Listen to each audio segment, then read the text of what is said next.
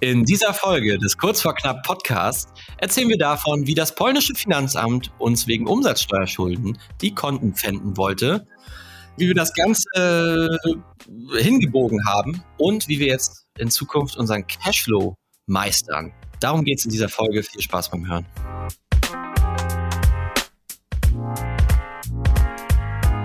Herzlich willkommen zum Kurz vor Knapp Podcast. Hier erzählen wir von unserer persönlichen Achterbahnfahrt als Unternehmer.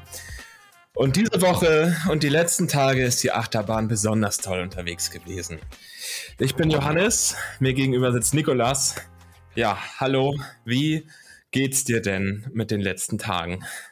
Ja, ähm, mir geht's heute ziemlich gut, aber die letzten Tage waren ein ständiges Auf und Ab.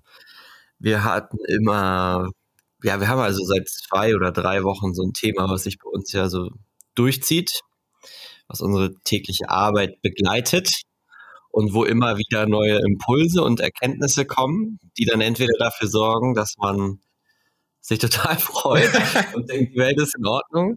Und zwei Tage später kommt dann wieder ein anderer Hammer um die Ecke äh, zu einem und demselben Thema. Und ähm, dann ist wieder alles im, im Arsch, wenn man so will. Dann ist es äh, direkt wieder, ja, was mache ich hier eigentlich? Ja, ein Wechselbad der Gefühle, kann man ein bisschen so sagen. Ja, ich finde es auch, ähm, also wir können das ja vielleicht gleich einmal ganz kurz äh, vielleicht umreißen, was es ist. Wir müssen die Story gar nicht erzählen, das sparen wir uns auf.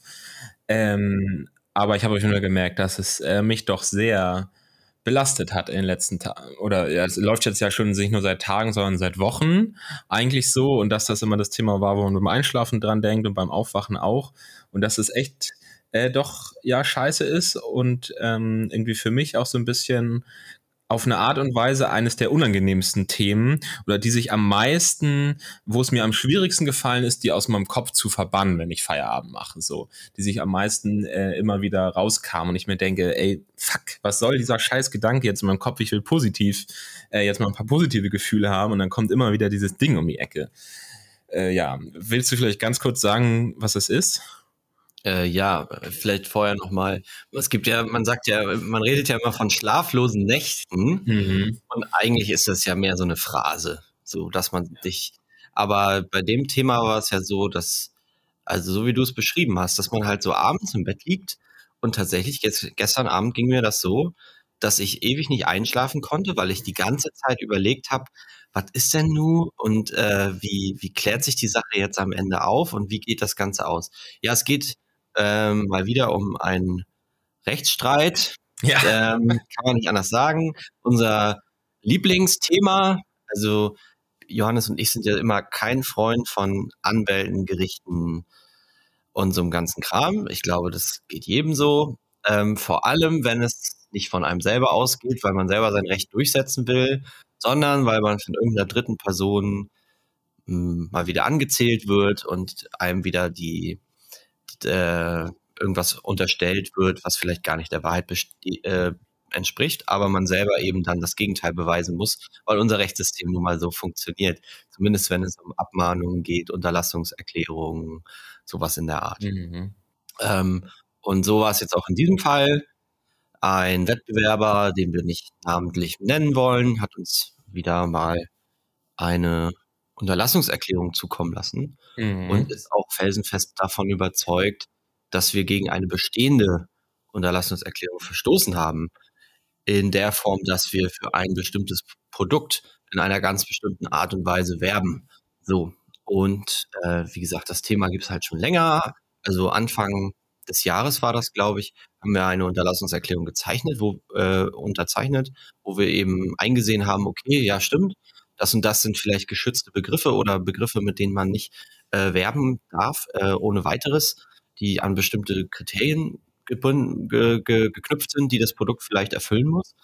Mm, und wir hatten zu dem Zeitpunkt ja auch keinerlei Nachweis, dass dieses Produkt diese ähm, bestimmten Bedingungen erfüllt. Und dann haben wir nachgearbeitet, haben eine neue Version auf den Markt gebracht, dieses gleichen Produktes, deutlich verbessert und dieses Mal auch konsultiert mit Teststellen, Prüfstellen, mit einem Compliance-Büro und ähm, haben da eben einen Rundumschlag versucht, uns diesmal besser aufzustellen und dass wir in der Form äh, werben dürfen. Außerdem haben wir, wie gesagt, nicht die Werbeaussagen verwendet, die wir unterlassen sollten. Also aus unserer Sicht kein Verstoß. Wir werben jetzt deutlich anders, haben ganz andere Wordings. Nichtsdestotrotz ist es so, dass die Gegenseite wohl weiterhin denkt, dass wir so nicht werben dürfen und auch gegen die alte verstoßen. Und jetzt kannst du ja vielleicht nochmal, vielleicht die Leute so ein bisschen abholen.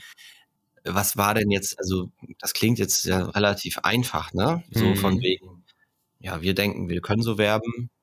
Dann guckt man halt nach, darf man so werben, ja oder nein, in irgendeinem Gesetzbuch und dann gibt es eine Entscheidung. Ja. Aber so einfach ist es ja leider bei uns nicht. Ne? Wo ist denn da jetzt so der, aus deiner Sicht, warum, warum ist die Sache so nervenaufreibend oder auch so kompliziert? Weil normalerweise ja. ist sowas ja relativ schnell geklärt. Genau.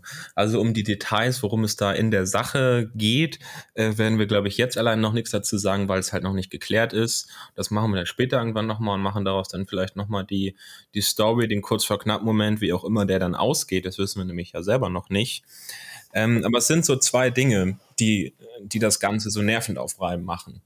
Das eine ist leider einfach die Tatsache, dass das, was uns dort vorgeworfen wird oder das, was einfach strittig ist, äh, sozusagen in den Werbeaussagen und so, sind Dinge, die sich halt nicht eindeutig definieren, messen, testen, prüfen lassen, wo man sagen kann, ja, genau die und die Norm oder so muss es erfüllen und die macht man dann Haken dran, ja oder nein und das kann quasi jedes Prüflabor auf der Welt nach dieser einen Norm machen und dann ist die Sache geklärt. Nein, sondern es sind eben Dinge, ähm, die vielleicht auf eine Art und Weise ein so innovatives Produkt sozusagen ist, ähm, aber trotzdem ein äh, ja nicht ganz unkritisches Produkt, ähm, wo es aber einfach noch keine Guidelines wirklich gibt auf dieser höchst offiziellen Ebene, an der sich irgendwie alle halten und messen können sozusagen. Und das ist dann, führt dann also zu einem Problem, wenn jetzt also eine Partei daherkommt und sagt, ich glaube, das ist so und so und ich denke, das und das dürft ihr nicht machen mit eurem Produkt, aus meiner Sicht. Ja, dann haben wir das Problem, solange es halt keine klaren Guidelines gibt bisher, dann ist das eben strittig. Und dann haben wir das Problem, dass wir irgendwie also das Gegenteil beweisen müssen, ohne dass es da wirklich eindeutige Rahmen für gibt, wie man das beweisen könnte. Ähm, und dass wir es eben auch nicht ganz klar einfach abweisen können, dass es Blödsinn ist, dadurch wird es halt strittig und wenn etwas strittig ist, dafür gibt es dann Gerichte.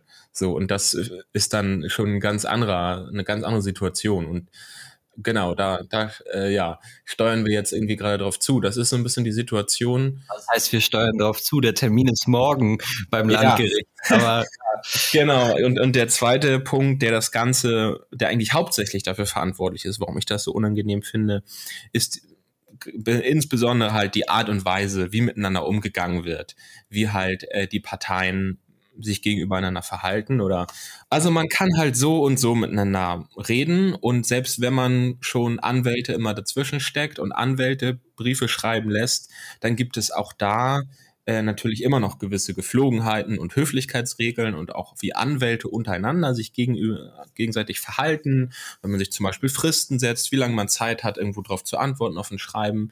Da gibt es eben gutes Benehmen und da gibt es schlechtes Benehmen.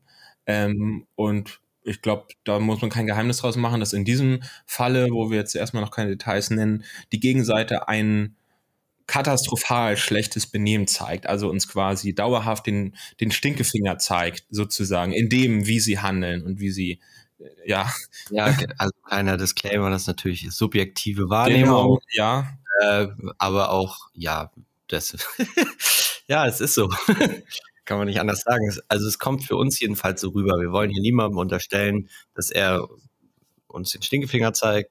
Es kommt, es ist nur ähm, die Art und Weise, wie wir das wahrnehmen. Und wir können aus Erfahrung sprechen, dass das Vorgehen schon sehr ungewöhnlich hart ist und die Schreiben auch immer ungewöhnlich unfreundlich formuliert sind. Ne?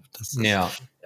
Genau, richtig. Und das macht die ganze Sache natürlich auch einfach sehr belastend, dass man auch, ist so ein bisschen wie so ein, ja weiß nicht, halt wie jeder Streit, den man sonst irgendwie mit mit einem Freund hat oder mit, mit seinem Partner sozusagen. Äh, das kann irgendwie jeder nachvollziehen. Das fuckt dann halt ab und je länger sich das zieht, umso mehr zerfrisst einen das halt auch, dass man das ständig im Hinterkopf hat. Ähm, dass man sich halt irgendwie auch ja, selbst wenn man eigentlich ein reines Gewissen hat und der Meinung ist, man hat sich nichts vorzuwerfen, trotzdem, wenn man immer das Gefühl bekommt, man würde alles falsch machen, wenn das immer wieder gesagt wird, dann ist das natürlich trotzdem einfach unschön. So, und deswegen, ähm, das ist so ein bisschen, was an uns nagt oder was an mir auf jeden Fall nagt, eben seit der letzten Zeit. Und es wird sich aber aller Voraussicht nach ja, es wird sich jetzt morgen klären. Also heute ist jetzt schon Mittwoch, wir nehmen das auf. Stimmt, es geht auch heute online die Folge, weil ich die gleich im Anschluss schneiden werde. Ja, wir sind ein bisschen, ein bisschen wieder kurz vor knapp, äh, weil, wie gesagt, die letzten Wochen sehr bewegt waren und wir äh, andere Dinge zu tun hatten. Es ist auch ähm, ganz witzig, weil ja, wir nehmen jetzt einen Podcast auf. Um 14 Uhr habe ich den nächsten Podcast und Freitag, einen Tag nach der diesem Termin, wo sich alles klärt, ja. äh, haben wir wieder eine Podcast-Aufnahme. Also das ist jetzt gerade hier so ein bisschen das Warm-up. Ja. Und ähm, ja, wir sind sehr äh, heiß auf diese Folge, weil uns das, glaube ich, auch mal jetzt wieder ein bisschen ablenkt. Deswegen, ähm, ja, lass mal Thema wechseln jetzt. Ja, sehr gerne, genau. Also das nur dazu. Und ja, wir haben jetzt auf jeden Fall uns wieder eine schöne Fuck-Up-Story rausgesucht, die ja jetzt auch schon wieder länger her ist und ähm, die wir, glaube ich, mal ein bisschen ausbreiten können. Da geht es nämlich diesmal um das liebe Geld. Mhm. Und das liebe Finanzamt. Zum Glück nicht das Deutsche, aber ja. es geht ums Finanzamt. Ähm, ja, wie fängt man da an? Ach so, übrigens, es gibt noch eine zweite Sache, die seit Wochen an uns nagt. Ja. Ist mir gerade eingefallen. Die Temperaturen. Ja. Du sitzt hier in deinem äh, Tanktop. Ich schwitze mir hier auch einen ab. Jeder von uns hat hier so einen USB-Ventilator auf dem Schreibtisch stehen. Der ist natürlich jetzt nicht an, sonst hättet ihr die ganze Zeit Windgeräusche. Aber das ist auch noch so ein Ding, was so ein bisschen an uns nagt. Und wenn wir hier Podcasts aufnehmen, dann ist also noch immer die Fenster zu und die Gardinen und so, und dann heizt sich das ja, ja. auch. Deswegen, also eventuell müssen wir zwischendurch mal eine Trinkpause machen, weil wir hier auslaufen. Ja, oder wenn wir die Worte nicht mehr finden, dann ist unser Gehirn einfach kleben geblieben. Ja. Aber ja. wir schauen mal, genau. Also, ähm, ja, wie fangen wir die Geschichte an? Ich würde damit anfangen, warum wir das überhaupt gemacht haben, was dazu führt. Ja, ja können wir gerne machen. Ähm, es war ja so, oder vielleicht holen wir ganz weit aus, wir haben ja Zeit. Ähm, wir verkaufen unsere Produkte über Amazon und es gibt ein Versandpartnerprogramm, FBA, sollte mittlerweile jedem Begriff sein. Und dort ist es möglich, ähm, Produkte nicht nur in Deutschland einzulagern für den Versand innerhalb Deutschlands und Österreich, sondern man kann auch in Polen und Tschechien einlagern. In den Amazon-Lagern, die dort genau, sind. Genau, Amazon stellt Lager bereit in Polen und Tschechien und von da aus wird auch Ware nach Deutschland versendet. Ähm, es geht letzten Endes genauso schnell. Stell dir vor, du wohnst in Dresden, tschechische Grenze sind, keine Ahnung, 20 Kilometer oder so oder 15, ich weiß es gar nicht genau, aber es ist auf jeden Fall ja nicht dicht dran. Das heißt, die Versandlager können trotzdem Prime auch garantieren, also diese Eintageslieferung und so nach Deutschland, obwohl du in Polen und Tschechien lagerst und das hat für Amazon den Vorteil, dass die Logistikzentren in Polen und Tschechien zum einen nicht so, ausgelagert, äh, nicht so ausgelastet sind wie die Deutschen, weil Deutschland ist mit der größte Marktplatz für Amazon in Europa. Mm, und deswegen haben sie eben diese Ausweichlager geschaffen. Und zum anderen ist natürlich die Lagerkosten günstiger und das ähm, wird auch uns sozusagen gut geschrieben. Man zahlt da äh, quasi weniger FBA-Gebühr, das heißt die Versandgebühr von äh, Amazon zum, also vom Lager zum Kunden äh, ist 50 Cent niedriger pro Einheit. Nicht pro Bestellung, sondern pro Einheit. Was super cool ist, weil wenn du so wie uns, äh, so wie uns, so wie wir eine bestimmte Anzahl an ähm, an Sendungen und äh, Einheiten pro Tag, pro Monat aushaust, dann gibt es eine ganz einfache Rechnung, ab wann sich das lohnt. Denn, was man dazu sagen muss, wenn man dort lagert, muss man sich in diesen Ländern umsatzsteuerlich registrieren in Polen und Tschechien, weil in dem Moment, äh, wenn der Verkauf von Polen nach Tschechien erfolgt, muss ähm, die Umsatzsteuer abgeführt werden. Und zwar aus dem Land, wo die Leistung erbracht wird, bin ich der Meinung. Ähm, ja, da will ich gar nicht zu tief reindiven. Das wird auf jeden Fall sehr schnell verwirrend. Auf jeden Fall ist da sehr viel äh, Bürokratie zu machen der Amtsschimmel wird. Ähm, ja, das ist alles noch, also da, gut, damals war es noch. Jahr. Äh, mittlerweile gibt es das sogenannte OSS-Verfahren, was europaweit eingeführt wurde. Das vereinfacht die ganze Sache ein wenig.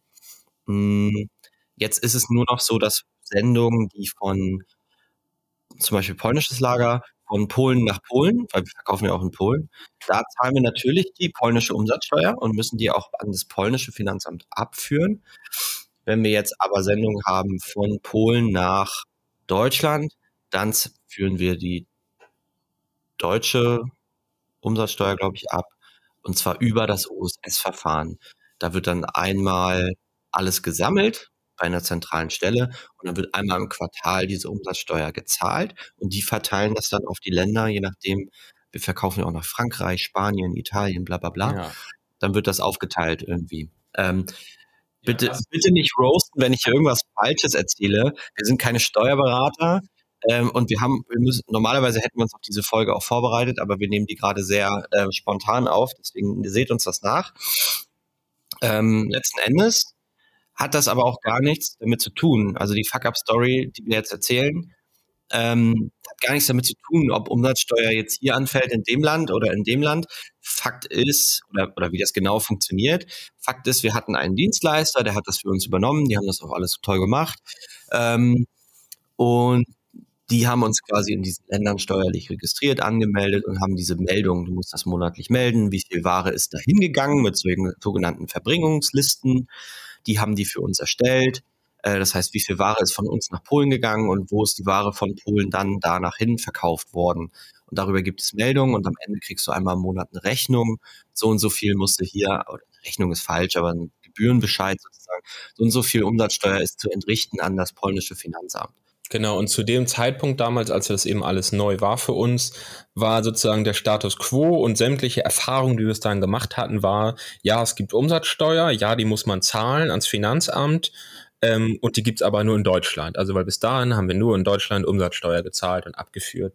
Ja. So, nun waren wir also in dieser neuen Situation, jetzt lagern wir da, da kommen äh, ja ganz viel Papierkram und das muss irgendwie gemacht werden und dann gibt's extra so einen Dienstleister, der das dann anmeldet und ja, uns war ja natürlich schon klar, dass wir dann jetzt steuerlich registriert sind in diesen Ländern und dass das ja irgendwie natürlich auch seine Gründe hat mit der Umsatzsteuer. Ähm, so, und das heißt, wir haben also dann angefangen, ja, zu lagern in diesen Ländern, äh, sozusagen uns da dann in diese Verpflichtungen gebracht. Unser Dienstleister hat auch seine Arbeit getan, äh, hat diese Meldungen gemacht ähm, und hat alle Bescheide und Dokumente verschickt an uns, die damit zu tun haben. Und was haben wir gemacht? Ja, das war interessant. Wir haben das ganze Jahr im September gestartet, letztes mhm. Jahr. Oder war das schon vorletztes? Das, das war, ja, wenn war es schon vorletztes, vorletztes Jahr, genau, Jahr, das ist schon lange her. her. Ja, das war vorletztes Jahr. Im September haben wir das Ganze gestartet. So, und dann ähm, kamen diese besagten Briefe und wir haben halt die auch gesehen und auch geöffnet und gelesen. Ähm, aber zu dem Zeitpunkt haben wir Umsatzsteuer für Deutschland quartalsweise abgeführt. Das heißt, der, unsere, äh, unser Steuerbüro hat uns einmal im Quartal eine Meldung geschickt und eine Zahlungsaufforderung. Hier, das und das, Steuerlast für das Quartal bitte überweisen. Und wir dachten, okay, das läuft ja alles. Das geht ja. alles hier hin und her und so und die sind ja alle connected und jeder weiß, was der andere macht, weil das war auch mhm. so. Die, unser Steuerbüro hat sich die Meldung von dem Dienstleister gezogen, es ging alles hin und her. Alles easy. Also haben wir gedacht, okay, dann warten wir doch einfach äh, auf die nächste Quartalszahlung Umsatzsteuer. So, wie gesagt, September gestartet. September, Oktober, November. November. Der November war dann krass. Im September lief noch gar nichts, was in Polen oder Tschechien war. Da ging noch gar nichts rüber. Oktober ging auch noch, da war auch nichts los. November sind ja immer Black Friday und mm, Cyber Monday, Cyber und die Cyber Week und hast du nicht Diese ganze gesehen. Angebots Kacke da von Amazon, da eine Woche lang richtig Remi-Demi.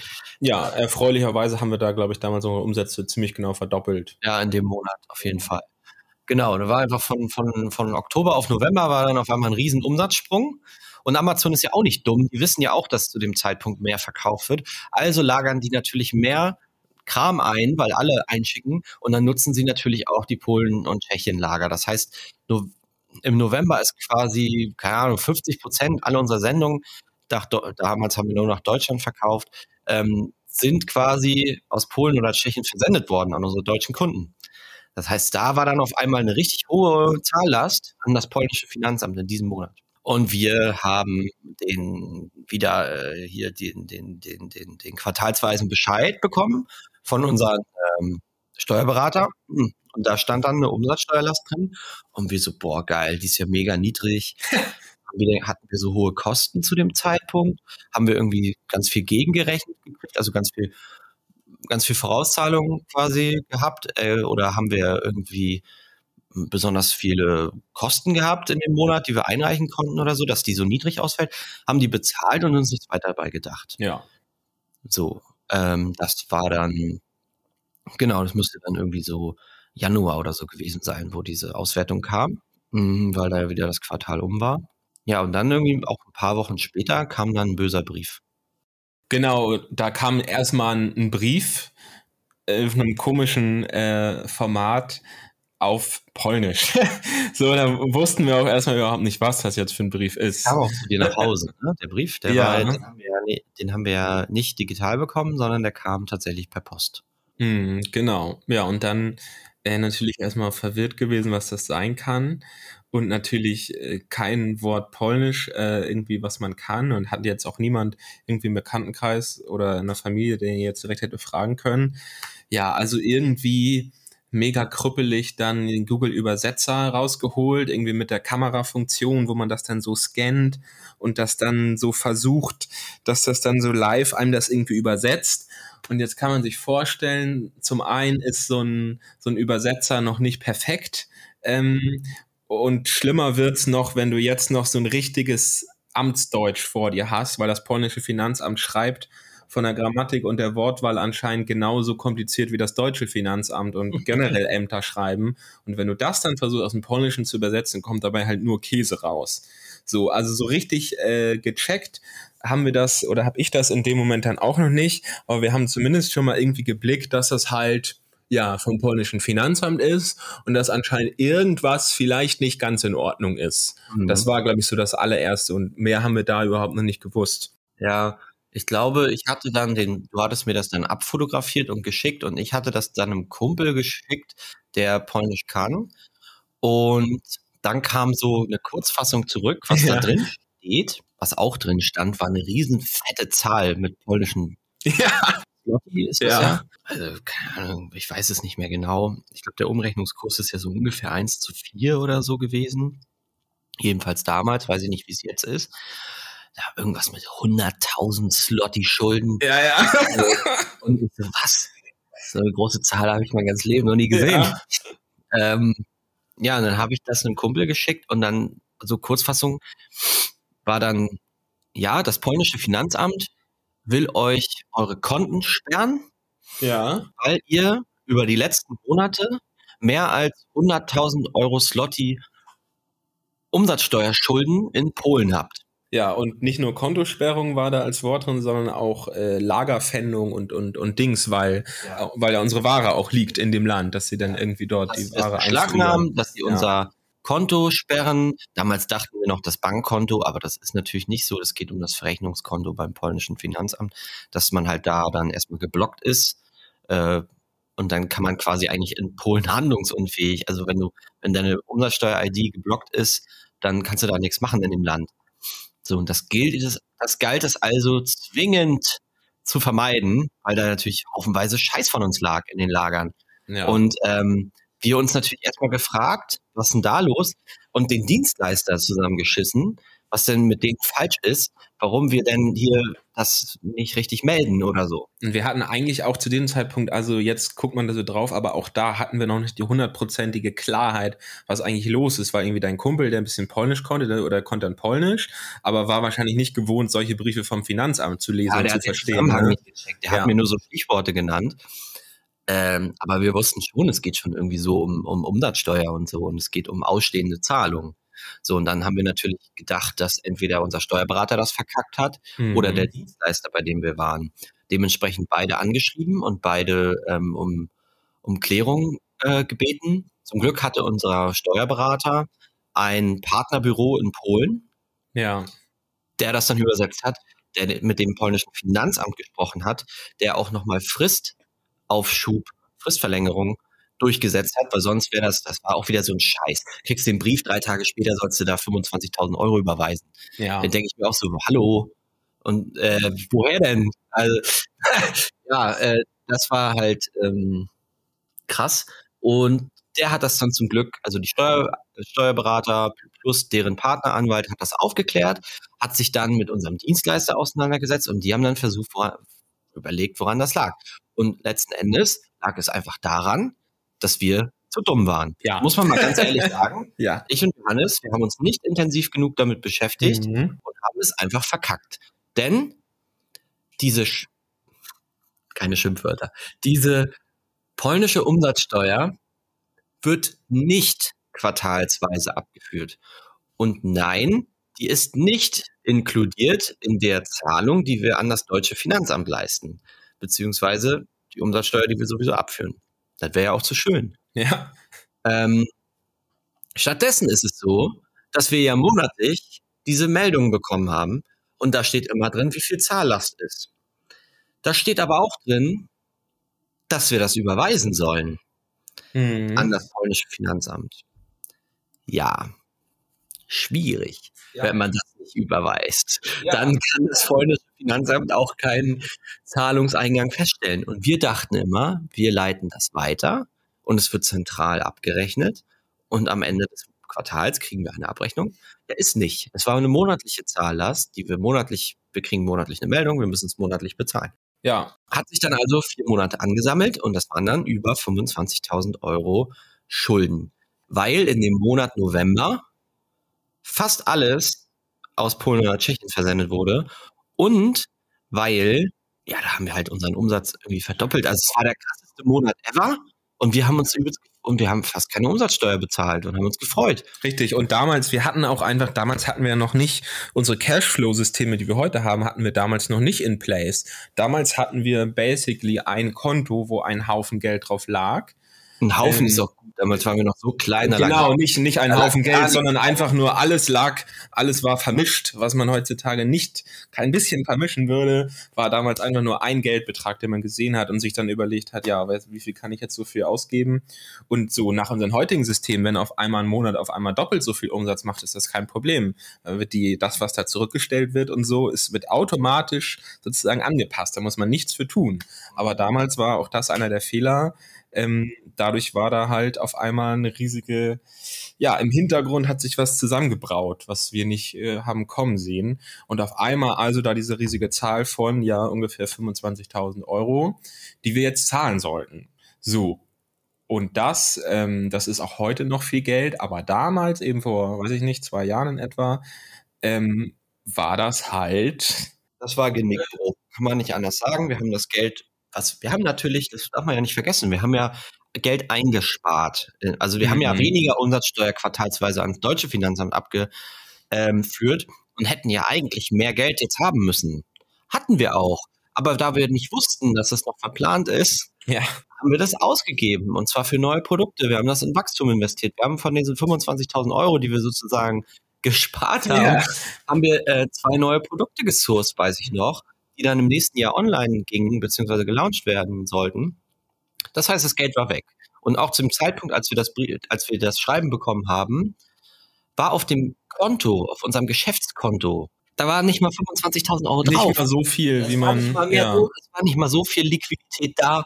Selbst wenn wir unser gesamtes Geld genommen hätten und es hm. denen gegeben hätten, es hätte nicht gereicht. Ja. Weil gerade nämlich frisch Ware bestellt war für bestehende Produkte, weil nämlich frisch gerade ähm, neue Produkte entwickelt wurden und auch äh, angezahlt wurden. Also das Geld war im Universum, aber nicht auf dem Konto. Und ja, das war so ein Scheiß, weil dann war halt so, war halt echt so die Sache, okay, wir müssen jetzt diese Schulden bezahlen.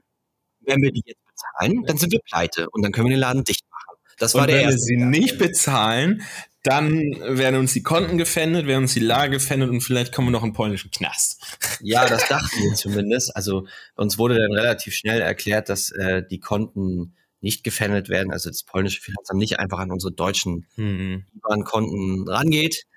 Äh, aber halt, wie gesagt, unsere ganze Ware dann die in Polen und Tschechien liegt, eventuell gefändet wird oder eventuell auch unsere polnische Umsatzsteuer-ID geblockt ist, sodass wir dann sofort auch Probleme bei Amazon bekommen. Dann wäre auch immer der Cashflow ausgetrocknet. Ist ja da, genau, dann ist die Ware geblockt, dann können wir die nicht versenden. Wenn Amazon die trotzdem versendet, wie auch immer das dann funktionieren würde, aber wenn Amazon die trotzdem versendet, hätten wir quasi auch gegen Gesetze verstoßen und so. Das wäre sich dann alles potenziert und wäre immer schlimmer und immer schlimmer geworden.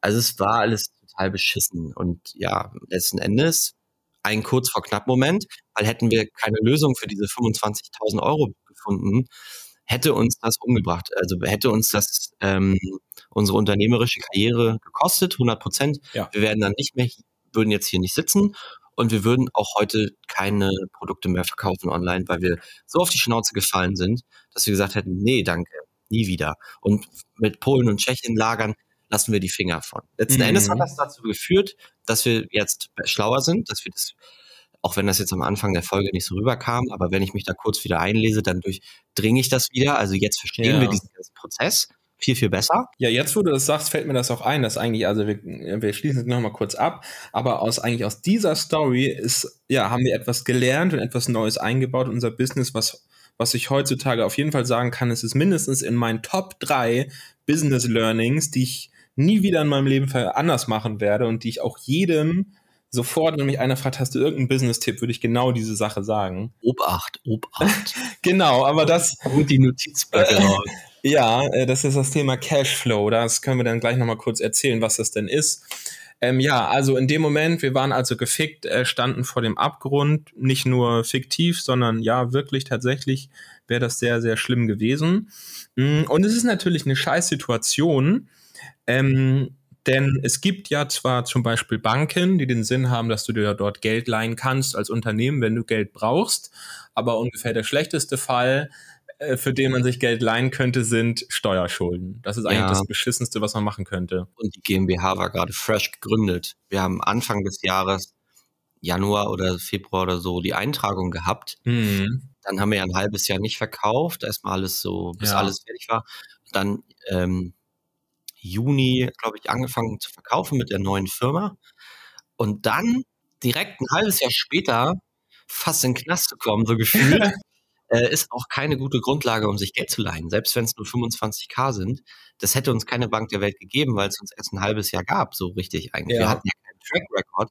Wir hätten natürlich noch von unserer vorherigen Firma ähm, Auswertungen ein reichen können. Aber du weißt ja selber, wie viel Umsatz wir damals gemacht haben. Das war ein Tropfen aus dem heißen Stein eigentlich. Es hat ja mh, hm, nicht mal gereicht, um uns selber irgendwie vernünftige Gehälter mhm. zu zahlen. Also, ähm, ja, deswegen Banken waren keine Option. Richtig. Und wir hatten auch, damals hatten wir sowieso noch nie irgendeinen Kredit aufgenommen. Wir hatten, hätten auch so gar keine Erfahrung gehabt damit. Ja, das wäre auch überhaupt nicht so froh. Weißt ja selber, wie lange das dauert, bis ja. du Scheiß. Ja, ja, also das. Also was du da alles einreichen musst und so. Und ich meine, die Frist war so gefühlt übermorgen. Äh, das hat gar nichts. Also das ja, war sie sogar tatsächlich, also die war wirklich super kurz. Ich glaube, es war nicht mal eine Woche oder so. Ja, wir haben ja noch mal Verlängerung rausgeholt, aber ja. ja, es war trotzdem irgendwie eine Woche oder so. Es war halt super knapp. Ja, und dann äh, immerhin, und da bin ich auch sehr zufrieden mit uns, wenn ich zurückblicke, haben wir dann trotzdem auch da diese Flucht nach vorne gemacht, haben uns sofort überlegt, halt, was können wir tatsächlich tun und haben an dem gleichen Tag noch, wo wir das dann wirklich das verstanden haben, den Ernst der Lage, ähm, noch angefangen, ja, das Problem zu lösen. Ähm, denn ja, wie haben wir es gemacht? Was ist die, die Quelle, wo man Geld bekommt, selbst wenn man sich total dumm angestellt hat? Wer hilft einem dann noch? Ja, es ist zum Glück die Familie wenn man Familie hat, ähm, die einem auch irgendwie unter die Arme greifen kann. Das war unser Glück, ähm, dass wir beide dann, äh, ja, da versucht haben, eine, eine Quelle aufzutun. Für mich hat das bedeutet, dass ich noch am gleichen Tag dann nachmittags äh, aus dem Büro dann losgedüst bin zu meinem Opa. Ähm, hatte den vorher schon mal angeklingelt und da schon mal grob erklärt, worum es geht und dass ich seine Hilfe brauche eben. Ähm, und bin dann zu ihm hingefahren, um ihm das dann so von Mann zu Mann, Auge zu Auge, ihm das halt zu erklären, was die Lage ja, ist. Die Hose runterzulassen. Ja. Und das war natürlich auch peinlich as fuck. Weil ja. alle waren stolz auf die beiden Jungs, die machen sich jetzt selbstständig. Oh, guck mal, die haben hier eine GmbH gegründet, mhm. die verkaufen, die fangen an, eine Marke aufzubauen, die machen richtig, das geht richtig durch die Decke. Das war, wie gesagt, kurz nach GmbH-Gründung. Und ein halbes Jahr später war dann direkt so, bam, nix ist. Ja, voll es, auf die Fresse gefallen. Es war wirklich stimmt. Das ist immer das Ding. Wir versuchen uns ja auch an das Gefühl zu erinnern, was wir hatten in diesem Moment. Und es war eben, ja, es war peinlich und ich kam mir auch wirklich so blöd vor. Also, weil es war wirklich reine Dummheit und so. Es klingt wie das basically, was jeder weiß. Du musst deine Steuern zahlen. So, du denk dran, du musst noch Steuern zahlen. Und wir haben nicht dran gedacht. Ja, es ist so dämlich, weil es ist so ein Basic Shit eigentlich. Und die schicken uns ja sogar eine Rechnung. Und da steht ja sogar drauf, und wir gucken uns die ja sogar an. Ich habe mir die jeden Monat angeguckt und fein säuberlich abgelegt. Ja, Pustekuchen, wenn du die nicht überweist, dann hätte ich sie auch anzünden können. so, äh, also, ah, ja, es war, also wäre es jetzt wegen irgendwas gewesen, wie zum Beispiel diese Rechtsstreitgeschichte. Sowas kann ja mal passieren, mhm. ähm, weil man irgendwie ähm, bisschen blauäugig ist oder ein Thema jetzt nicht 100% durchdringt oder so oder ähm, sich denkt, oh, ja gut, ich äh, mach das jetzt mal so und so und kenne mich damit aber eigentlich gar nicht so richtig aus. Ähm, und dann kommt irgendwie ein Konkurrent und kackt einen dafür an. Sowas kann ja mal passieren. Oder, keine Ahnung, man hat, gab wieder eine neue Gesetzesänderung und auf einmal muss im Impressum die Telefonnummer von deiner Mutti stehen und das ja. haben wir nicht drin. Und dann kommt ein Abmahnanwalt. Sowas kann ja mal passieren. Ja. Aber das, was wir uns da geleistet haben, beziehungsweise ich nehme das auch ein bisschen mehr auf mich, weil dieses ganze äh, Polen-Tschechien-Ding war so ein bisschen mein Topic, wo ich mich mehr so reingelesen habe ähm, anscheinend nicht genug. Also das war wirklich. Äh, genau, da habe ich auch drüber nach, auch dran gedacht damals, ähm, dass es an sich so, ja, war das immer dein Topic und du hast das so alles angeleiert und so. Aber auf der anderen Seite habe ich auch mich immer zurückgelehnt und gesagt, ja, das ist der Nikolas-Bereich. Nikolas macht das ja und er kümmert sich drum. Und habe mir diese Dokumente, das einmal gesehen, dass das immer kommt per E-Mail, dieses Dokument und so und habe sie mir danach nie wieder angeguckt, wenn, wenn sie kam. Ich habe immer die E-Mail gesehen, aber nicht reingeschaut. Ich dachte, ja, Nikolas macht das ja. Und das war auf jeden Fall auch eins der Learning, dass es ist bestimmt heutzutage immer noch ein bisschen so, aber dass ich zumindest versuche, nie ganz zu sagen, ja, das macht Nikolas, das ist sein Bereich. Das muss ich nicht wissen, wie das funktioniert. Das mhm. gibt zwar hier und da, aber seitdem, ja, versuche ich zumindest, das zu vermeiden. So. Ja, finde ich aber auch wiederum ein bisschen schade, weil das ja auch wieder so ein bisschen ähm, weil gegen, es ist ja so ein bisschen so gegenseitiges Vertrauen. Mhm. Und das ist natürlich dann immer so, sowas erweckt dann halt immer den Eindruck, in dem Fall jetzt von mir, habe ich jetzt den Eindruck bei dir erweckt, dass du mir nicht vertrauen kannst, dass wenn Nikolas was alleine macht, dass es nicht funktioniert. Und ähm, wir haben auch ähm, bei einer Fuck-Up-Story davor mit diesem Gutscheincode. Ja. Äh, Bestseller in Sport und Freizeit. Ja. Das war genau die gleiche Situation. Da habe ich auch was verkackt. Mhm. Ähm, und äh, wenn ich dann so überlege, fällt mir irgendein Gegenbeispiel ein, wo Johannes mal was verkackt hat. Vielleicht erinnere ich mich dann nicht mehr dran, mhm. weil ich das mhm. verdrängt habe oder so. Aber mir fällt da nicht spontan ein. Ähm, deswegen ist das so ein bisschen im Ungleichgewicht. Deswegen kann ich das schon, kann ich das schon ja. verstehen. Aber vielleicht hat Johannes auch sich einfach immer die äh, nicht so äh, wie soll ich sagen? Zufällig nicht so die kritischen Tasks gehabt, so die, ne? Nicht so die Risiken, das kann sein, risikobehafteten ja. Tasks gemacht. Ähm, was du gemacht hast, ist, ähm, also ich will hier niemanden anscheißen, hast du, da hast du auch nichts falsch gemacht. Also, wo du dich ja viel drum gekümmert hast, waren so, war auch äh, Steuern, Cashflow, diesen mhm. Kram, Konto im Blick behalten, diese ganzen Sachen. Da konnte ich mich immer drauf verlassen und trotzdem gab es ja hier und da mal Situationen, wo man dann gesagt hat, warum ist jetzt kein Geld da für das ja. oder ähm, also wir hatten eine klare Aufgabenteilung und wahrscheinlich war sie in bestimmten Bereichen, wenn es um so kritische Themen geht, ein bisschen zu klar geteilt vielleicht. Mhm.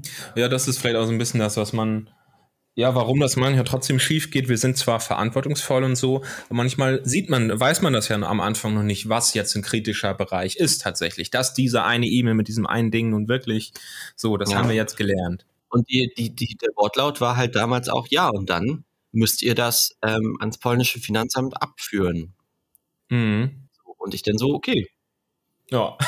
ja, machen wir kein Ding. Schickt uns, schickt uns die quartalsweise da unsere, unsere Dingsbums da, unsere Meldung und dann überweisen wir das. Und dann habe ich gedacht, das hast du geklärt. Aber das war halt nicht so. Gut, wir waren bei den Eltern stehen geblieben. Genau, also Hosen runter. Ich war bei meinem Opa, hab dem was vorgestammelt und dem ganz ehrlich erzählt, dass wir verkackt haben und warum wir das verkackt haben und so. Ähm, es war also sehr unangenehm. Es war auf, ja, auf eine Art und Weise eine der also ich habe mich selten so dumm gefühlt tatsächlich in meinem Leben. Zum Glück ähm, hatte ich mir bisher äh, nie so doll irgendwie sowas vorzuwerfen, aber in dem Moment kam ich mir echt sehr dumm vor. Ähm, und war dann aber, ja, das kann dann sehr dankbar sagen, dass das eigentlich trotzdem ein cooles Gespräch war mit meinem Opa, hat sich das angehört, ganz nüchtern ähm, und hat irgendwie jetzt auch nicht, hat eigentlich mir keinen einzigen Vorwurf oder so gemacht, sondern eben als er es dann gehört hatte, warum das so gekommen war und so, war das dann auch fein für ihn. Äh, sowieso war, hatte mein Opa sich auch schon immer so für mein Business interessiert auf seine Art und Weise und wusste so ein bisschen auch, was so passiert und wie die Dinge so laufen. Ähm, genau, und war dann zum Glück, hat sich das dann so ergeben, ähm, dass mein Opa dann sagen konnte, ja, er kann uns dann unterstützen, kann sich das sowohl leisten zum Glück ähm, und war also auch bereit dazu, uns dann kurzfristig also dieses Geld zu geben, obwohl er wusste, dass das halt ja für Steuerschulden sind und für eine dumme Geschichte so und ja, so konnte ich dann. Was hat er, was hat er in dem Moment ähm, gesagt? Also als du fertig warst mit deinem Monolog, mit deiner Beichte, was hat er in dem Moment gesagt? Hat er gesagt, Minion, mach dir King Sorgen? Oder was hat er gesagt? Ja. Was, was war seine Reaktion? Also, weil du jetzt gesagt hast, es war ein cooles Gespräch und so, mhm. aber ähm, wie, wie hat er denn reagiert? Also, was war denn cool an der Reaktion? Ja, das ist eigentlich vielleicht ganz interessant, jetzt wo ich nochmal drüber nachdenke. War doch selber auch mal Unternehmer, hat das vielleicht damit was zu tun oder so? Hat genau. du Berührungspunkte damit gehabt früher in seinem ja. eigenen Leben? Ja, ist nicht so, dass mein Opa jetzt so ein ganzes Leben lang Unternehmer war, wirklich so, aber er hatte eine, eine Zeit lang eine selbstständige Phase, war irgendwie selbstständiger Versicherungsvertreter und hat auch eine Zeit lang als das mal geboomt hat, auch mal ein paar Häuser gebaut, so selbstständig. Ähm, so, also deswegen kann er das so ein bisschen nachvollziehen. Hm, und warum ich das, glaube ich, cool fand, war, ähm, weder, also er hat nicht mir total den Vorwurf gemacht und mich das irgendwie spüren lassen, wie dumm das war und dass ich das jetzt auch mal eingebläut krieg, dass mir das ja nicht wieder vorkommt und so. Und hat aber auch nicht die andere Seite gemacht von wegen, ja, mein Junge, okay, alles gut, nur mach dir mal keine Sorgen hier, wir geben dir ganz schnell das Geld und es wird alles gut. So war es auch nicht, sondern es war genau, genau in der Mitte, also ganz nüchtern irgendwie, und das fand ich aber eigentlich irgendwie genau angemessen, hat gesagt, okay, gut, ja, dann werde ich mal mit der Oma sprechen. Dann hat er einmal mit der Oma gesprochen sozusagen, hat gesagt, na gut, dann können wir dir wohl helfen. So, okay. Aber es war eben, er hat mich, ja, er hat mir keinen dämlichen Vorwurf gemacht. Also er hat es mich schon spüren lassen, dass es auf jeden Fall nicht cool ist und dass er das sicherlich nicht cool findet so, aber hat es auch nicht irgendwie ertrieben, sondern es war genau so, okay, ja, du hast verkackt, aber ganz nüchtern, okay, wir können dir helfen, dann machen wir das jetzt so, weil irgendwie so, das gibt keinen Grund, dann irgendwie das nicht zu machen. Aber ich wurde nicht verhätschelt und wurde aber auch nicht fertig gemacht. Und es war genau in der Mitte, eigentlich so, wie ich es mir, glaube ich, gewünscht hätte, dass ich auch so reagieren würde an seiner Stelle, wenn jetzt bei mir irgendwann mal der Enkel ankommt. Dann würde ich es, glaube ich, tatsächlich genauso machen. Ja, echt, echt schön. Also, dass das so gut dass ihr da so gut kommuniziert habt. Ich kann das ja nochmal aus meiner Perspektive schildern. Ich habe ja dann auch Geld rangeholt. Ja. Äh, wir hatten ja gesagt, wir bezahlen, also es waren irgendwie 25.000 Euro. 5.000 Euro haben wir gesagt, aus dem Cashflow können wir selbst tragen. 8.000 Euro hat dann Opa fest zugesagt. Dann blieben noch 12.000 Euro offen. Und da bin ich dann bei meinem Vater angekrochen gekommen. Und da war das ein bisschen anders. Ja. Weil der wollte erstmal den Sachverhalt verstehen. Mhm. Der wollte ganz genau wissen, wo, was ist da schiefgegangen. Und da war das schon so ein bisschen, dass er das auch so ein bisschen raushängen lassen hat. So von wegen, ja, da habt ihr jetzt mal was verkackt. Ja. So. Ähm, der wollte uns das also schon so ein bisschen spüren lassen. Und er hat uns auch beide am gleichen Tag noch antanzen lassen bei sich. Zu Recht. Und, zu Recht. Und ähm, weil wir wollten ja auch eine Menge Geld von ihm.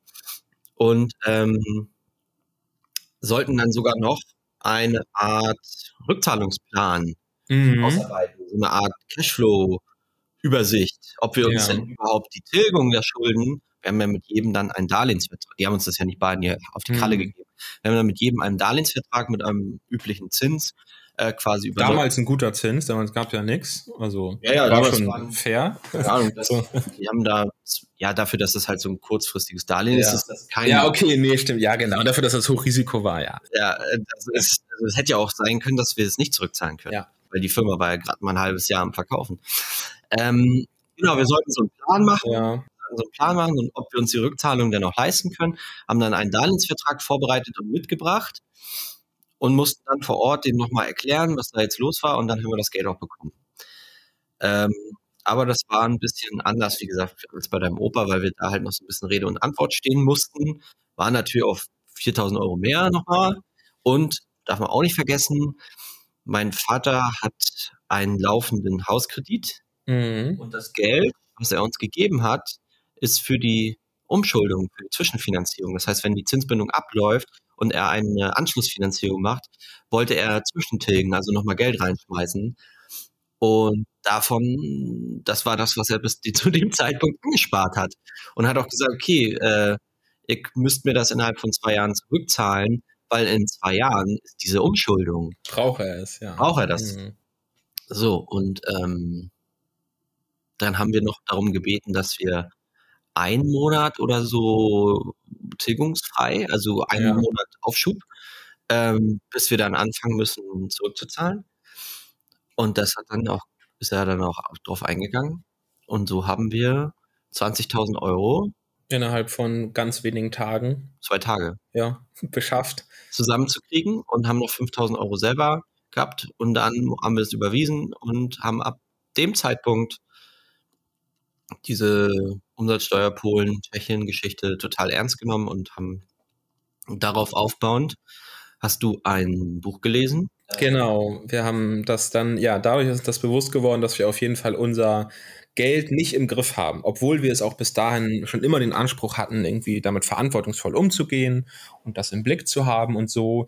Aber da kann man sich noch so verantwortungsvoll fühlen, wenn die Art und Weise, wie man sein Cash managt und das bedeutet ein Konto, wo eine Geldsumme drauf liegt für ein Business, äh, dann kann das überhaupt nicht funktionieren. Dann kannst du dich noch so sehr anstrengen, was wir getan haben, aber es kann nicht funktionieren. Ich glaube, es kommt ein bisschen auf die Komplexität an des mhm. Businesses. Ja. Also bei meinem Eisbusiness war das so, da hatten wir ein Konto und es war völlig okay, weil es gab einen Lieferanten und es gab eine Einnahmequelle.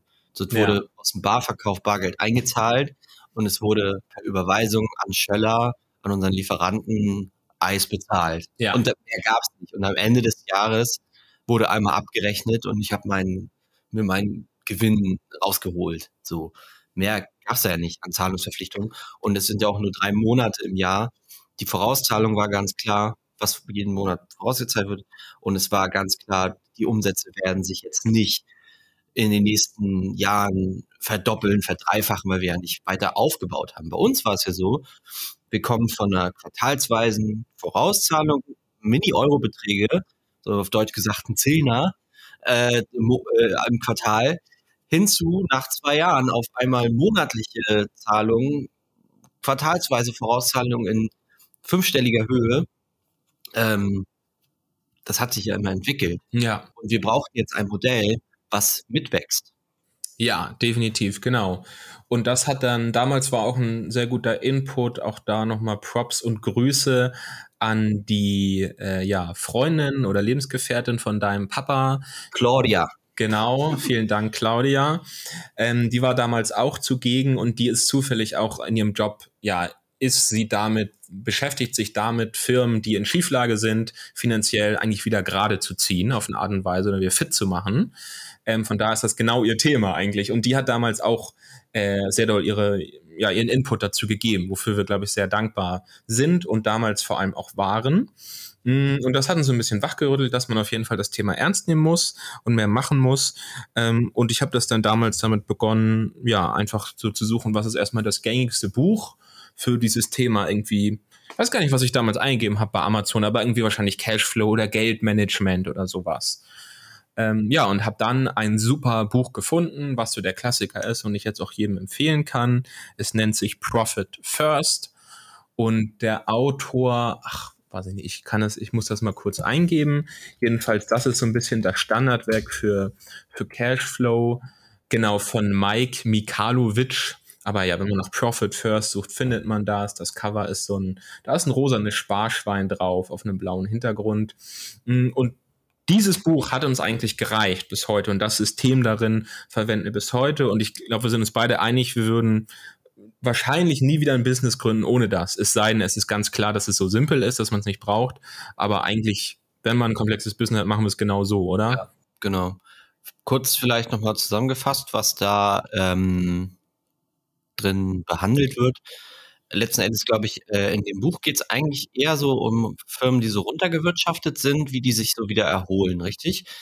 Ähm, wie die wieder so auf den, auf den grünen Zweig kommen. Genau, so ein bisschen einfach dadurch, dass man die Ursachenforschung macht, warum ist das nicht passiert und vor allem dieser Name Profit First ist vielleicht ein bisschen irreführend, der ist nämlich eigentlich nur ein Aspekt von dem Buch, weil nämlich, wenn man dieses System einführt, dann führt es auch dazu, dass jedes Unternehmen Gewinne machen kann, dass es profitabel wird. Das erreicht man auch durch das System, das ist ein toller Nebeneffekt, den auch wir genießen ähm, und es wird aber einfach ein System vorgestellt, wie man seinen Cashflow organisiert, wie das wirklich im alltäglichen Doing aussieht, wenn einfach Geld auf unser Konto fließt aus den Verkäufen, die wir zum Beispiel jetzt bei Amazon generieren, wie dann dieses Geld weiter wieder zu uns fließt und von uns wieder wegfließt. Das klingt und klang damals, habe ich nie drüber nachgedacht, dass es ein Thema ist, wo man sich was man wirklich irgendwie behandeln müsste oder wo man irgendwie ein System braucht.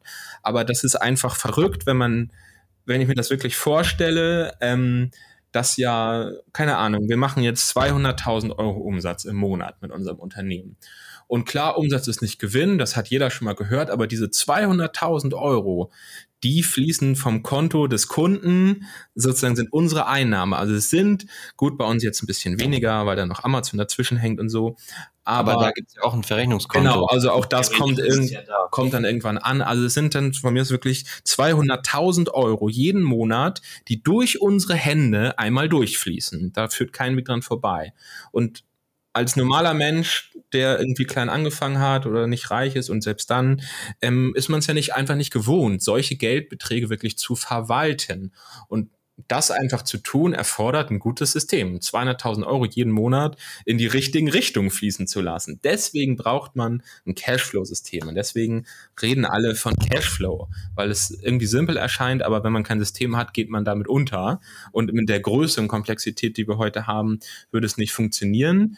Ähm, vielleicht willst du einmal kurz in zwei Minuten, zwei Sätzen erklären, äh, was das System ist, was in dem Buch erklärt wird. Ja, basically geht es halt da, darum, ähm zu gucken, welche Positionen, welche Geschäftsbereiche müssen wie mit Geld versorgt werden. Bei uns ist es dann Wareneinkauf, Gehälter, Betriebsausgaben, Steuerrückstellung und Umsatzsteuerrückstellung. Also und Notgroschen. Notgroschen, der zurückgestellt wird und ein Gewinnkonto.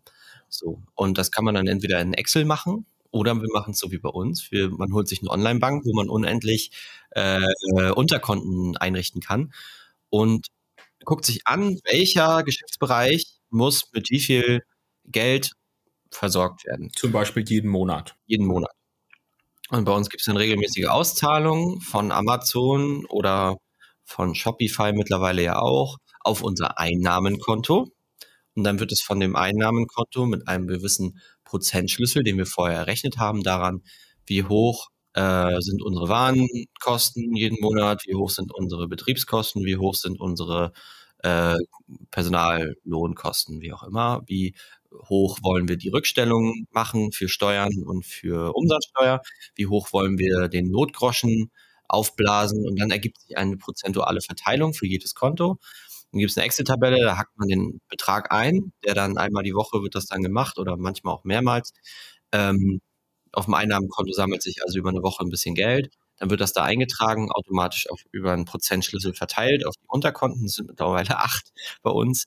Ähm, kann man auch ein bisschen weniger kompliziert kann machen. Kann man auch noch mehr kann erweitern. Man auch, kann man auch noch mehr erweitern. Also wir sind eigentlich ganz happy mit dem System.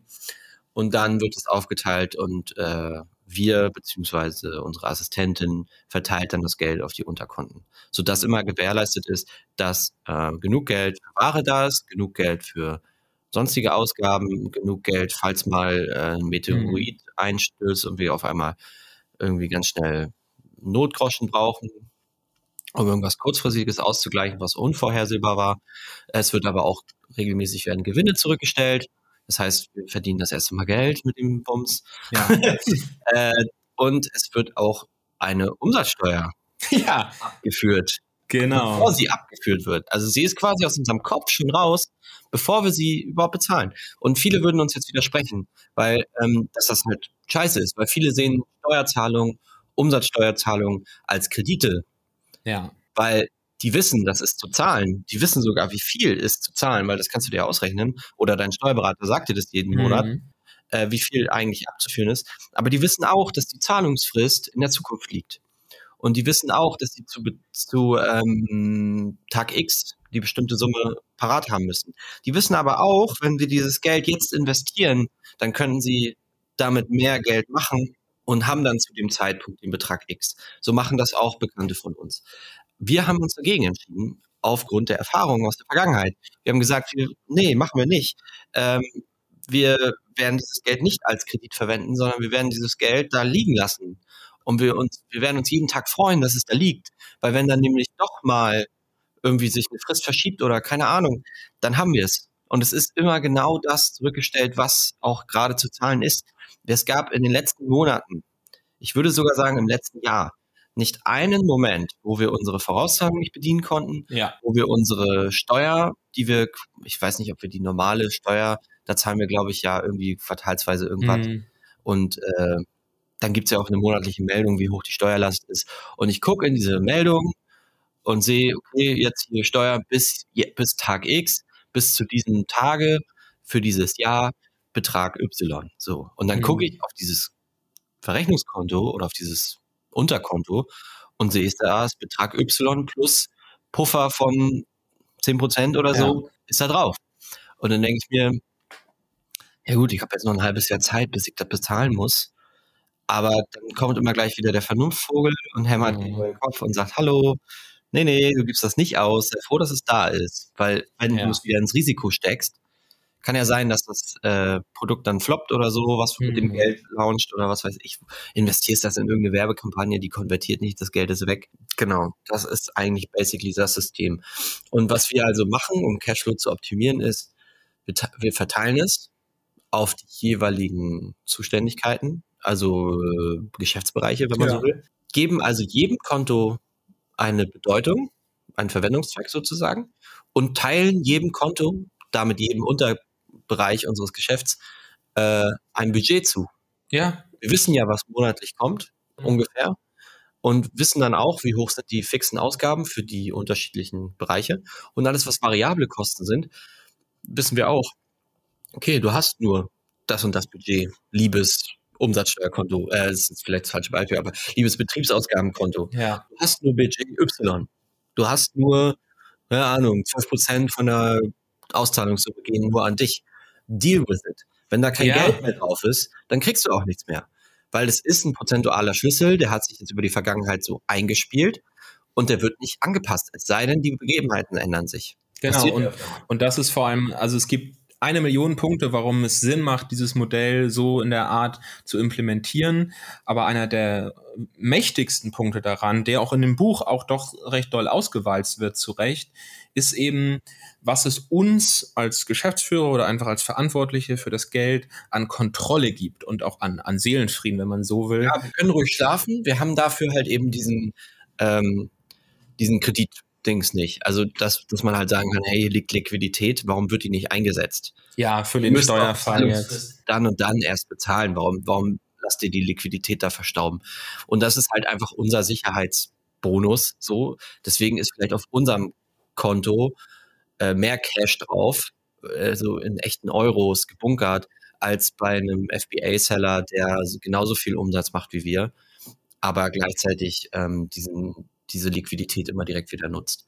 Auch guter Ansatz, wenn er sich das zutraut, wenn die das im Blick haben. Wir haben gesagt, nee, das wollen wir nicht. Wir konzentrieren uns auf andere Sachen. Ja. Und wir wachsen langsam und organisch. Die Leute wachsen auch schneller als wir dann wahrscheinlich, weil sie einfach mehr Liquidität haben. Und Liquidität ist in so einem Handelsbusiness einfach alles. Alles.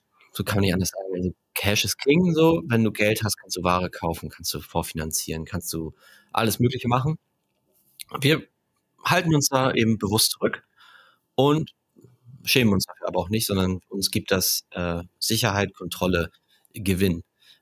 Ja, Weil richtig. Die Leute investieren auch wieder alles direkt wieder ins Risiko. Wir sagen, hey, jeden Monat wird auch was für uns zurückgestellt. Es wird immer ein Gewinn zurückgestellt.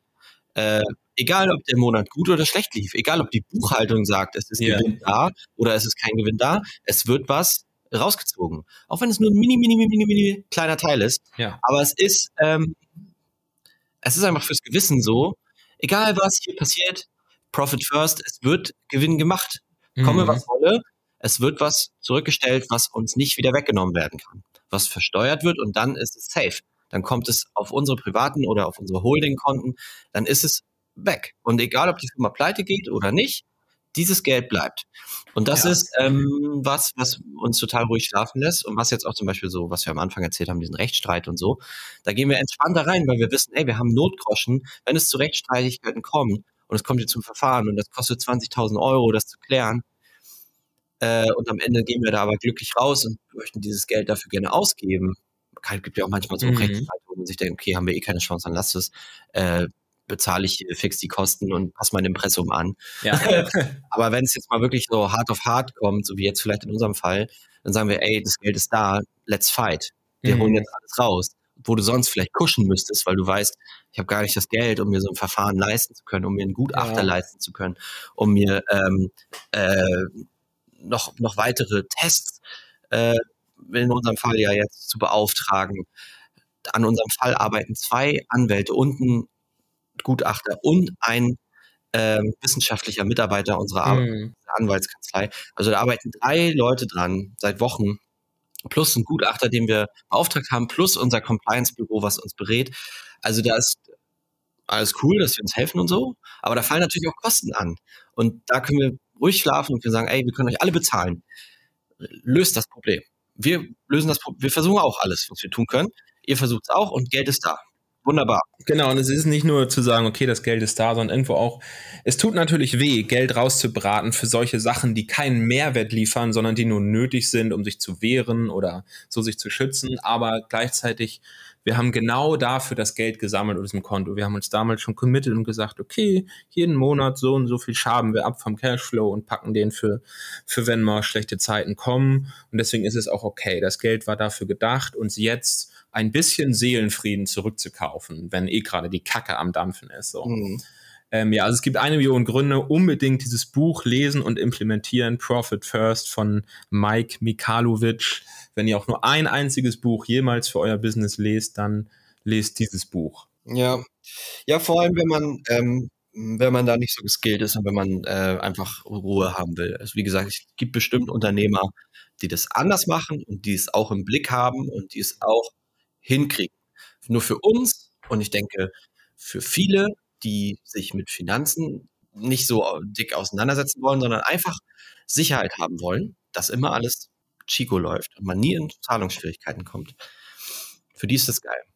Und ähm, dann ist es nämlich auch so, diesen Liquiditätsverlust, wenn man es überhaupt so nennen will, aber das Geld ist ja zur Not da, aber es äh, ist halt woanders gepackt, kann man ausgleichen, äh, Warenfinanzierung, Kredite von der Bank, weil wenn die Bank sieht, ey, yo, der hat da richtig viel Cash, der hat Sicherheiten, der Hm. bedient seine Steuern, dann ist das gut für deine Bonität, beziehungsweise, was heißt Bonität? Es macht einfach einen guten Eindruck. Das heißt, wir haben, dieses Modell sorgt dafür, dass du immer liquide bist, das heißt, kein Geld brauchst, ähm, eigentlich, Fremdkapital meine ich, ähm, und wenn du dann in so einer Situation zur Bank gehst, ist das geil, weil du, die sehen, sie brauchen das Cash doch gar nicht. Ja, aber macht, macht halt Sinn für uns, das Ja. mit, das zu hebeln, mit der Bank, mit Zinsen, bla, bla, bla, mit, äh, Laufzeiten und so. Darüber sein Cashflow zu optimieren, wenn man so will, oder sich Ja. darüber frische Liquidität zu holen, weil in der Situation, wo du kein Geld brauchst, dann solltest du dir welches holen. Vielleicht Learning Nummer zwei. Geh nicht zur Bank, wenn du Geld brauchst, sondern geh zur Bank, hol dir Kohle, wenn du Geld hast. Ja, ja, es, Ist so. Ist besser für den Zins, ist besser für deine Mhm. Beziehung zum Banker, ist, letzt, ist besser für dein Selbstvertrauen, äh, wenn du zum Banker gehst und nicht betteln musst, sondern du zum Banker gehst und der bettelt, dass er dir einen Vertrag macht. Ähm, das ist immer, ist einfach geiler. Ich glaube, damit können wir die Folge ganz gut abschließen. Wir hätten auch noch eine Business-Idee, aber wir sind jetzt schon so lange drin. die nehmen wir uns für nächstes Mal vor, ja. Also, weil man jetzt hier zusammenfassen würde, worum es hier geht. Äh, Umsatzsteuer in Polen und Tschechien gehabt, kurzfristig einen Weg gefunden, mal wieder das Problem zu lösen durch die Hilfe unserer Familie. Was wir sonst wären wir heute nicht hier. Dafür mussten wir beide auch wieder doch schon sehr weit aus unserer Komfortzone raus, Voll. uns wirklich zum Deppen machen, ein bisschen. Ja, wir haben uns selber zum Deppen gemacht. Ja. Wir mussten es einfach nur eingestehen. Dann daraus aber wieder was Geiles gelernt, nämlich ein neues System für uns implementiert und wenn man mal ganz ehrlich ist, seit, seitdem nie wieder Probleme gehabt. Also wirklich ja. ein System, was man einführt und es einfach instant funktioniert. Natürlich passt man es immer wieder an die Gegebenheiten an, aber da, alleine dass es, dadurch, dass es da ist, machst du dir ja Gedanken erstmalig darüber. Mhm. Mega geil. Und zum anderen haben wir jetzt eben noch mal ganz kurz den Tipp rausgehauen. Ähm, geht zur Bank, wenn ihr Geld habt und nicht, wenn ihr welches braucht. Ich glaube, diese beiden Sachen, lest dieses Buch und kommt nicht bei der Bank angekrochen, wenn ihr Geld braucht. Wenn, also das ist die schlimmste Situation, glaube ich. Äh, ich gehe out of stock ist ja ein ganz typisches Problem. Ich gehe out of stock, ich rufe bei Frühfind an, ich brauche Geld. Das ist, das ist, in der Situation willst du nicht sein. Du willst in der Situation sein, ey, ich habe hier sieben neue Produkte am Start, deswegen ist meine Liquidität gerade ein bisschen anders verteilt. Ich könnte mir die Bestellung zwar leisten, aber ich weiß, das Produkt funktioniert, ich kann mir die Zinsen leisten. Das ist ein ja. bestehendes Produkt, das macht Umsatz, das macht Gewinne. Warum soll ich das nicht hebeln mit Fremdkapital? Easy. Das ist doch die geilere Angelegenheit. So macht es einfach mehr Spaß. Ja, Alright, ja, dann vielen Dank, Johannes. Hat mega Bock gemacht. Ja, ganz schön doch ins Labern gekommen heute mal. Ähm, trotzdem, glaube ich, haben wir es ganz gut geschafft, positiv zu bleiben. Ähm, damit soll das reichen. In der nächsten Folge noch einmal von unserer Serie mit Gästen haben wir noch, machen wir erstmal die letzte Folge, nochmal einen sehr interessanten Gast, der auch wieder ein sehr interessantes Businessmodell hat. Da freue ich mich auf jeden Fall schon sehr drauf. Ja. Das nehmen wir dann schon übermorgen auf. Und ich bin gleich zu Gast, wenn wir hier auflegen. Um 14, jetzt ist gerade, lass mich lügen, ich guck mal. 12. Jetzt gerade genau um 12. In zwei Stunden bin ich im AMZ Hackers Podcast, in der AMZ Hackers Bestseller Show zu ja. Gast. Freue ich mich auch mega äh, drauf, mit den Jungs äh, zu quatschen. Und äh, ja, wenn euch die Folge, Folge gefallen hat, ähm, schaltet gerne beim nächsten Mal auch wieder ein. Und äh, dann wünsche ich euch noch eine schöne, produktive Woche. Jawohl, ich sage vielen Dank und wünsche euch auch eine wunderschöne Zeit.